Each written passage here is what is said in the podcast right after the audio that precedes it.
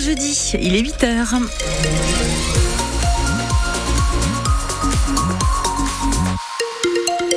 8 h un point météo. On va bien évoquer avec vous Théo Cobel dans un instant la tempête Louis qui touche le Poitou, la Vienne et les Deux-Sèvres. Euh, ce temps va se calmer en fin de journée. Demain vendredi, ça va rester bien couvert avec des pluies éparses. Le vent sera moins fort qu'aujourd'hui. Car en ce jeudi, Théo, eh bien, on fait attention au vent et à la pluie. Oui, le département des Deux-Sèvres est d'ailleurs en vigilance orange pour pluie, inondation ce matin. C'est jaune pour la Vienne. Euh, c'est la tempête Louis qui est en train de traverser la France et le Poitou et des inondations sont déjà signalées chez nous, Cécile Soulet. Il a déjà beaucoup plus cette nuit, 42 mm à Secondigny, 25 à Niort. Les pompiers des Deux-Sèvres interviennent en ce moment à Mel pour une inondation dans une ferme, 20 cm d'eau dans une salle de traite. Mais le gros de la tempête est attendu pour le milieu de journée. Le vent va se renforcer jusqu'à midi pour atteindre les 100 km en rafale.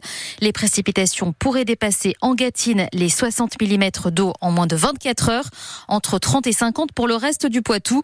Conséquence à Niort, la ville anticipe des débordements. Elle a envoyé un message de prévention à tous ses habitants. Le parking Bessac est dès à présent fermé. Du matériel prépositionné aussi pour bloquer routes et parkings en cas d'inondation. Soyez donc prudents, la calmie est annoncée pour la soirée. Ah, Cécile Soulet, bien sûr, on vous a mis euh, toutes ces informations ainsi que l'évolution de la situation sur francebleu.fr.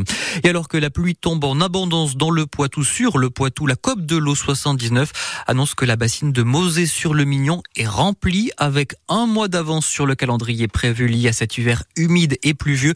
Euh, c'est pour l'instant la seule bassine qui est en service dans le bassin de la Sèvre niortaise.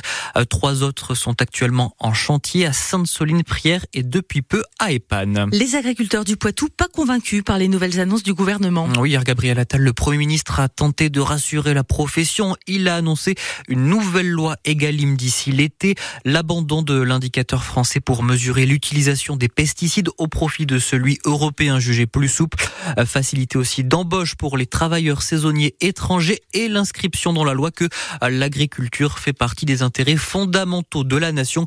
Ça manque de concret, jugent les représentants des syndicats agricoles locaux, euh, loin d'être satisfaits à deux jours d'un salon de l'agriculture qui s'annonce animé. Et puis le gouvernement a acté ce matin la nécessité de faire 10 milliards d'économies d'ici la fin de l'année. Le décret a été publié ce matin au journal officiel et on y apprend euh, que le budget de l'écologie, le développement et les mobilités durables et lui raboté de 2 milliards d'euros.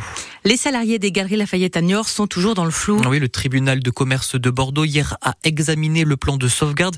La décision a été mise en délibéré au 20 mars prochain, mais motif d'espoir, le principal créancier a validé hier le plan de continuation d'activité. En revanche, ça sent mauvais pour les magasins Chausse Expo du Poitou. L'enseigne est en liquidation judiciaire.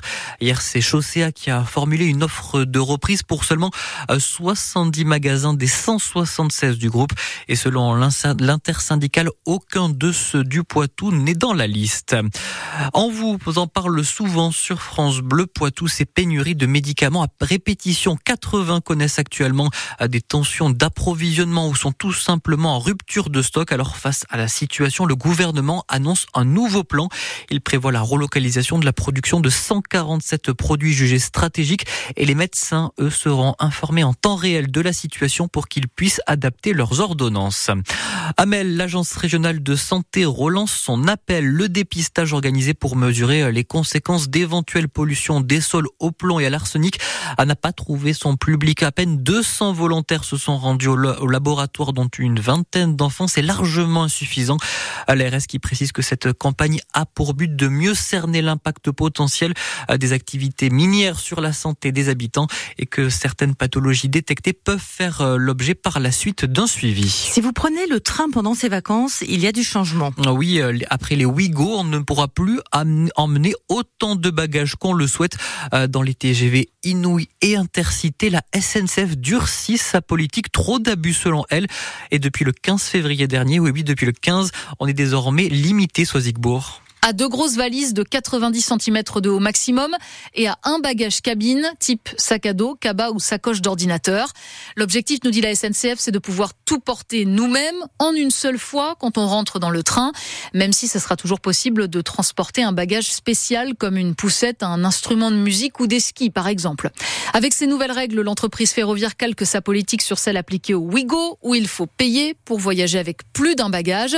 Et comme dans les Ouigo, si vous ne respectez pas les règles, vous risquez une amende, 50 euros et même 150 euros si votre bagage encombre les couloirs ou qu'il est rangé ailleurs que dans les espaces dédiés. Pour l'instant, les contrôleurs sont indulgents. Les premiers passagers ne seront verbalisés qu'à partir du 15 septembre. Et toutes ces informations sont retrouvées en détail sur francebleu.fr. Euh, dans les Deux-Sèvres, c'est la belle histoire du jour, celle d'Onyx. C'est le chien des gendarmes de Partenay. Et pas plus tard que lundi, il a sauvé la vie à une sexagénaire disparue depuis plusieurs heures. Euh, cette femme était partie du domicile de sa fille sans téléphone ni papier. Euh, grâce au chien, les gendarmes l'ont retrouvée dans un cabanon, dans un jardin abandonné, fatiguée en hypothermie. Elle a pu ensuite être, euh, pu ensuite être prise en charge par les secours, histoire qu'on vous a mis aussi sur francebleu.fr. Plus de 500 étudiants poitevins vont s'affronter ce soir. Oui, lors d'un immense tournoi scellé à méga nuit du volet ce jeudi. Rendez-vous incontournable des étudiants poitevins. Nouveauté cette année, euh, les finalistes se retrouveront samedi à Lawson Body pour rejouer le match juste avant celui de Liga entre Montpellier et Poitiers, la classe. Et avec un objectif cette année pour le club, c'est de toucher un nouveau public. Gauthier Mel est membre de l'Alternat SPVB. Eh bien, en fait, on est parti d'un constat simple, c'est de se dire qu'à Poitiers, il y a 30 000 étudiants. Et du coup, euh, le club euh, a eu l'intention tout simplement de se dire, bah, étant donné qu'il y a ces 30 000 étudiants, on va essayer de les rapprocher et de faire en sorte de créer un lien fort avec eux, puisque c'est l'avenir de demain. C'est peut-être, et ce que disait le président, c'est euh, les bénévoles, les partenaires de demain. Donc, on a vraiment cette intention-là de créer un lien fort avec ces partenaires de demain.